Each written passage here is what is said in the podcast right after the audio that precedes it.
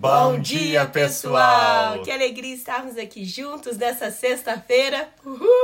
A gente conta muitas vezes né, a semana, por mais que a semana é muito abençoada para chegar na sexta-feira, e estamos aqui juntos para declarar a palavra de Deus e orarmos por nossas famílias. Sim, hoje nós vamos concluir com vocês a leitura da primeira carta aos Tessalonicenses, essa carta em que Paulo fala sobre a santidade. Esse é o tema de 1 Tessalonicenses, e hoje nós vamos ver quando o apóstolo Paulo dá algumas instruções para um viver santo, ele conversa sobre alguns temas que a igreja estava confusa, especialmente sobre o retorno de Jesus, quando que vai ser a volta de Jesus, como lidar, né, no caso dos familiares, amigos, pessoas que tinham falecido. A igreja de Tessalonicenses vivia na expectativa de que Jesus estava voltando como que nos próximos minutos, a ponto de alguns homens, algumas pessoas inclusive, não quererem trabalhar. Eles estavam pensando somente no futuro, somente no, no céu, na vida futura. E Paulo os conscientiza: se nós estamos aqui na terra, é porque Deus tem propósito para nós aqui.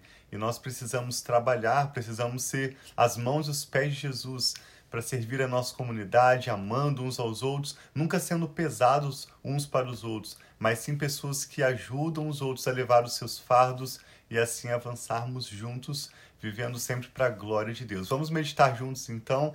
Nós queremos orar também pela sua vida e pela sua família. Sim, vamos orar. Pai, muito obrigado por esse novo dia. Nós te louvamos, te adoramos e dizemos que nós precisamos de ti. Obrigada, Pai, que nós sabemos que o Senhor tem planos e promessas para cada um de nós. E nós te adoramos por isso. Nós pedimos que o Teu Espírito Santo nos ajude a viver, Pai, todas as promessas já liberadas sobre as nossas vidas, que nós possamos receber, Pai, usufruir da bênção Amém. que nós já temos em Ti. Assim nós entregamos essa declaração de hoje com gratidão e pedimos que o Teu Espírito tenha liberdade de falar conosco, Pai, nessa manhã Espírito Santo de Deus, venha, fale conosco, tenha liberdade. Em nome de Jesus. Amém. Começa dizendo assim, então, 1 Tessalonicenses, capítulo 4. Vivendo para agradar a Deus. Nós começamos vendo nessa carta Paulo orando para que os tessalonicenses pudessem descobrir a vontade de Deus. Depois nós vamos vendo sobre como viver para agradar a Deus, viver em santidade e não na impureza. Quanto ao mais, irmãos, já os instruímos acerca de como viver a fim de agradar a Deus, e de fato, assim vocês estão procedendo. Agora pedimos e exortamos vocês no Senhor Jesus que cresçam nisso cada vez mais, pois conhecem os mandamentos que demos a vocês pela autoridade do Senhor Jesus.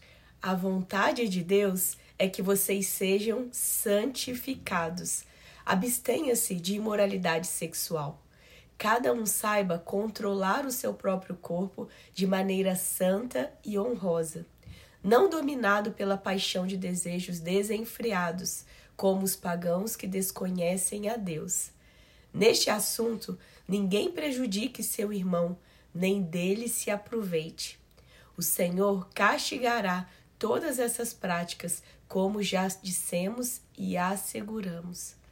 Porque Deus não nos chamou para a impureza, mas para a santidade. Essa é a palavra-chave de 1 Tessalonicenses, vem do grego agiasmos, que significa algo distinto, algo separado, algo superior. Esse é o chamado de Deus. Em Cristo Jesus, a nossa realidade de pecadores já ficou para o passado. Eu e Rafa estamos lendo as cartas de Paulo e mencionamos isso várias vezes. Em nenhum momento o apóstolo Paulo vai definir a identidade do cristão como pecador. Nós éramos pecadores antes de nascermos de novo. Eu não estou dizendo que nós não estamos na carne, que nós não temos desejos maus, não estou dizendo que somos perfeitos, mas estou dizendo que o que a Bíblia nos ensina é que a identidade do cristão é santo, como nós lemos aqui. Deus não nos chamou para a impureza, mas para a santidade. E é o próprio Espírito Santo quem vem operando essa santidade como um processo, nos amadurecendo, nos aprendendo a perceber as prioridades de Deus e viver para a glória de Deus. E quando nós pensamos que Deus não nos chamou para a impureza, muitas vezes. Hum pelo mundo ou pelos pensamentos humanos parece algo restritivo, mas não é algo restritivo, é algo para nos abençoar, para nos dar essa pureza nos, nos protege de coisas ruins. Igual quem vive em imoralidade sexual está de, mais é, exposto, né, né? exposto a doenças, está mais exposto até mesmo a traumas emocionais hum. por abusos, está exposto, não vai, muitas vezes não vai ter a satisfação que Deus nos dá para ter, igual eu e Tiago somos marido e mulher, temos né, o, a, o, nosso tempo juntos. Deus tem coisas lindas e maravilhosas para dar para você que é casado e casada um tempo com você e o seu esposo. Não precisa da imoralidade sexual, mas o mundo tenta mostrar que é que Deus restringe para ser entre homem e mulher, o marido e a esposa. Mas isso é algo lindo que Deus criou e Ele quer que nós vivemos a plenitude daquilo que Ele tem para nós dentro da palavra de Deus. Então nunca veja tudo que Deus fala que Ele fez, que Ele vai nos santificar, que Ele vai nos ajudar, que Ele nos deu o Espírito Santo como algo restritivo, mas sim como bênção e a forma que Deus nos faz para viver o melhor que Ele tem para nós. Sim, é isso que Paulo, como um pai, está compartilhando com a igreja em Tessalonicenses, com amor, instruindo de modo que eles possam desfrutar uma vida de satisfação. Verso 8: Aquele que rejeita essas coisas não está rejeitando o homem, mas a Deus que lhes dá o seu Espírito Santo. Quanto ao amor fraternal, não precisamos escrever, pois vocês mesmos já foram ensinados por Deus e se a se amarem uns aos outros. E de fato, vocês amam todos os irmãos em toda a Macedônia.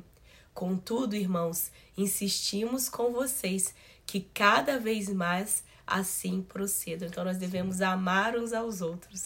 Bem, nós vemos que Paulo escreve desde o início ao final da sua carta elogiando os Tessalonicenses. Eles eram pessoas de coração aberto para obedecer a palavra de Deus. Em Atos 17, diz que os bereanos que moravam ali perto eram mais excelentes do que os de Tessalônica, porque os crentes de Bereia conferiam nas Escrituras para verificar se o que os apóstolos estavam ensinando acerca do Messias, acerca da salvação, do relacionamento com Deus, de fato combinava com o que as escrituras ensinavam.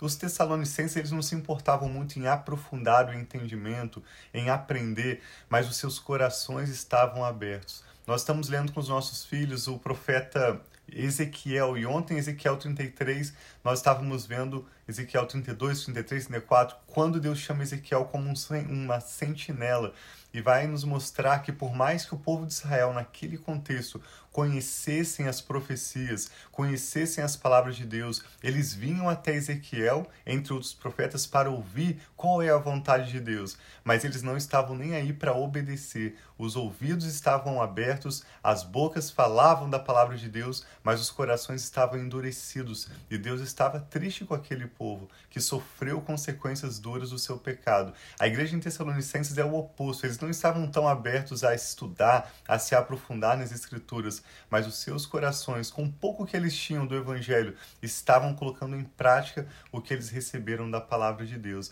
E Paulo diz: insistimos que assim vocês procedam cada vez mais. Verso 11: Esforcem-se para ter uma vida tranquila, cuidar dos seus próprios negócios e trabalhar com as próprias mãos, como nós os instruímos, a fim de que andem decentemente aos olhos dos que são de fora e não dependam de ninguém. Irmãos, não queremos que vocês sejam ignorantes quanto aos que dormem. E aqui Paulo está falando das pessoas que já morreram para que não se entristeçam como os outros que não têm esperança. Se cremos que Jesus morreu e ressurgiu, cremos também que Deus trará mediante Jesus Amém. E com ele aqueles que nele dormiram. Então a esperança da nova vida, né, quando Jesus voltar daqueles que morreram vão voltar, né? A esperança daqueles que nele dormiram. Dizemos a vocês pela palavra do Senhor que nós os que estivermos vivos, os que ficarmos até a vinda do Senhor, certamente não precederemos os que dormem. Pois, dada a ordem, com a voz do arcanjo e o ressoar da trombeta de Deus, o próprio Senhor descerá dos céus, e os mortos em Cristo ressuscitarão primeiro. Depois nós, os que estivermos vivos, seremos arrebatados com eles nas nuvens, para o encontro com o Senhor nos ares. E assim estaremos com o Senhor para sempre. Consolem-se uns aos outros com essas palavras. Paulo escreve porque ele havia ouvido dos outros cooperadores que havia rumores entre alguns de que Jesus já tinha retornado para buscar a igreja e eles tinham ficado para trás, entre outros a tristeza por perderem entes queridos e eles achavam que nunca mais iriam encontrar. E Paulo escreve uma grande verdade para nos confortar, dizendo que todos nós que estamos em Jesus temos a eternidade para viver juntos. A morte é simplesmente, como ele chama aqui, um sono, um momento de separação física momentânea. Mas o Senhor Jesus voltará e assim como ele ressuscitou, ressuscitou, ele também ressuscitará todos aqueles que morreram ou que estiverem vivos crendo em Jesus. Vamos encerrar lendo o capítulo 5, bem curtinho, e já vamos orar juntos. 1 Tessalonicenses 5 começa dizendo assim: Irmãos, quanto aos tempos e épocas, não precisamos escrever, pois vocês mesmos sabem perfeitamente que o dia do Senhor virá como um ladrão à noite. Quando disserem paz e segurança, a destruição virá sobre eles de repente, como as dores de parto à mulher grávida, e de modo nenhum escaparão. Mas vocês, irmãos, não estão nas trevas, para que esse dia os surpreenda como um ladrão. Vocês todos são filhos da luz, filhos do dia. Não somos da noite, nem das trevas. Portanto, não durmamos como os demais, mas estejamos atentos e sejamos sóbrios, pois os que dormem dormem de noite, mas os que, e os que se embriagam, embriagam-se de noite. Nós, porém, somos do dia. Sejamos sóbrios, vestindo a couraça da fé e do amor e o capacete da esperança da salvação.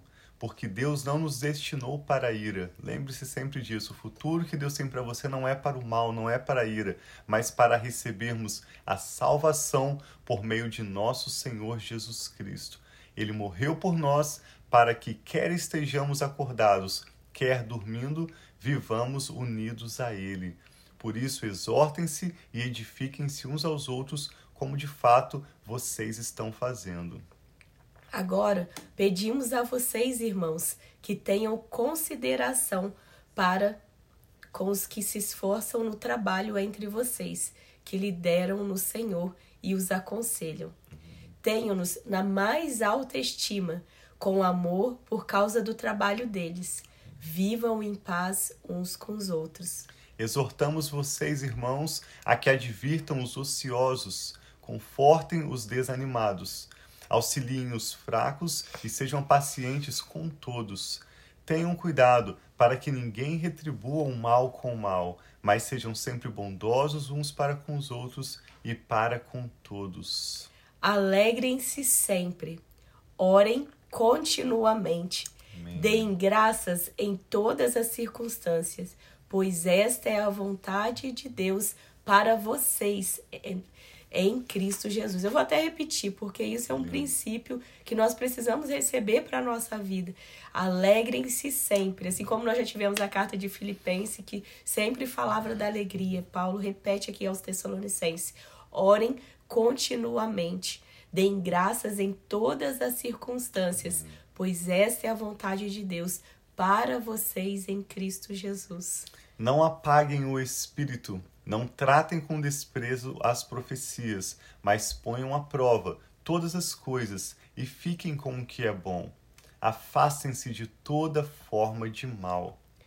Que o próprio Deus de paz os santifique inteiramente que todo o espírito, a alma e o corpo de vocês sejam conservados irrepreensíveis Amém. na vida, na vinda do nosso Senhor Jesus Cristo. Aquele que nos chama é fiel e fará isso. Amém. Ele encerra dizendo: Irmãos, orem por nós, saúdem todos os irmãos com um beijo santo diante do Senhor. Encarrego vocês de lerem essa carta todos. Nós acabamos de ler e a graça de nosso Senhor Jesus Cristo seja com vocês. Amém. Glória Graças a Deus. Deus. Uhul. Encerramos mais uma leitura. Né, glória a Deus. É com muita alegria. Gente, a palavra de Deus é muito preciosa. Eu fico muito triste quando eu vejo uma pessoa, seja até mesmo um cristão, que olha com a Bíblia como se fosse um método, como se fosse um check de cada dia que eu fiz. Mas a palavra de Deus, ela é viva, ela é eficaz. Salmos diz que ela é lâmpada para os nossos pés, luz para o nosso caminho. É através da palavra de Deus que nós conhecemos a vontade de Deus, o que Ele tem para nós, as promessas. Quantas coisas lindas nós lemos hoje. Então, o nosso desejo é que nós possamos, né, assim, para nós, a nossa família, nossos filhos. Eu sempre falo com eles, é tão preciosa a palavra de Deus. Eles falam, mãe, você sempre fala isso, mas que seja algo para todos nós que estamos aqui. Que a palavra de Deus não seja algo chato, não seja algo antigo, mas que ela seja viva e que nós possamos amar a palavra de Deus e receber. Porque quando nós recebemos e colocamos em prática na nossa vida, nós vemos que Deus, Ele é fiel para cumprir aquilo Graças que Ele mesmo prometeu. Amém. Eu compartilhei sobre isso ontem com um menino de 12 anos. Que tempo abençoado Deus me deu com esse menino de Uganda, que eu encontrei em um dos nossos ministérios, uma boutique onde nós servimos roupa à comunidade. E esse menino chegou aqui nos Estados Unidos como refugiado há poucos dias atrás e falou que ele não tinha praticamente roupa nenhuma. E ali nós podemos abençoá-lo com algumas roupas. E dentre alguns itens grátis que nós temos, ele escolheu uma Bíblia. Tinha alguns itens de higiene pessoal, alguns itens, alguns chocolates. E ele pegou uma Bíblia até em espanhol. Eu falei, você sabe ler em espanhol? E ele riu, falou, não, eu vou pegar uma outra em inglês. E eu tive a oportunidade de compartilhar com ele sobre como eu comecei a ler a Bíblia em torno da idade que ele está hoje. E eu falei para ele, não compare qualquer livro com a palavra de Deus. Tudo que existe de mais precioso você vai aprender nesse livro. Compartilhei com ele como tudo que eu tenho de sabedoria, de experiência que realmente me abençoa, conhecimento que faz diferença para o meu bem. Eu aprendi com a palavra de Deus desde a minha adolescência. Podemos orar juntos e ele levou aquela Bíblia com alegria. Que assim seja cada dia a palavra de Deus um presente que nós possamos receber e meditar, porque realmente, como a Rafa disse, a palavra de Deus é tão preciosa. Vamos encerrar orando então. Obrigado por compartilhar conosco seus testemunhos, seus pedidos de oração, por compartilhar essa ministração com outros. E na próxima semana nós vamos iniciar a leitura da segunda carta de Paulo aos Tessalonicenses. E hoje, em especial, nós gostaríamos de orar pelo Brasil. Sim, Nós sabemos, né, pelas eleições. eleições, que Deus abençoe, dê Amém. sabedoria ao povo dele para escolher aquele que Deus tem para governar o Brasil, que né, ser de forma justa, ser de forma que né, seja aquilo que o Brasil realmente tem. Amém. Não, nem vou falar que merece, que muitas vezes Pela graça é de pela Deus. graça de Deus, nós precisamos da graça de Amém. Deus. Nós confiamos na sua capacidade de julgamento. Jamais falamos sobre políticos, sobre partidos, mas confiamos na sua capacidade de julgar e decidir quem você considera melhor. A nossa oração é por sabedoria e pela graça de Deus sobre a nossa Senhor, nação, o Brasil. do nosso país. Pai, nós te agradecemos pela Em sua bendita Jesus, palavra e oramos para que o que meditamos hoje se torne uma realidade na nossa própria família e também na nossa nação. Nós Amém, pedimos Senhor. que o Senhor continue derramando sobre o Brasil da sua graça, Amém, porque a nossa confiança está somente no Senhor. Que engano, Pai, qualquer pessoa que pensar que este homem ou aquele homem pode fazer uma diferença para uma nossa para uma nação, Pai, como o Brasil, mas a nossa confiança Sim. está no Senhor. Sim, Pai, Nós sabemos que o Senhor que é Senhor é justo. justo, Sim, o coração Pai. dos governantes está nas tuas mãos, Amém, como o Senhor, leito de um rio que o Jesus. Senhor guia para onde o Senhor deseja. Senhor, Por isso nós Jesus. cremos na tua soberania sobre Amém, o Brasil Senhor. e nós oramos pela sabedoria do Senhor Amém, derramada sobre o povo brasileiro, de norte a Senhor, sul e de leste a Jesus. oeste, para que o resultado dessas eleições seja 一些。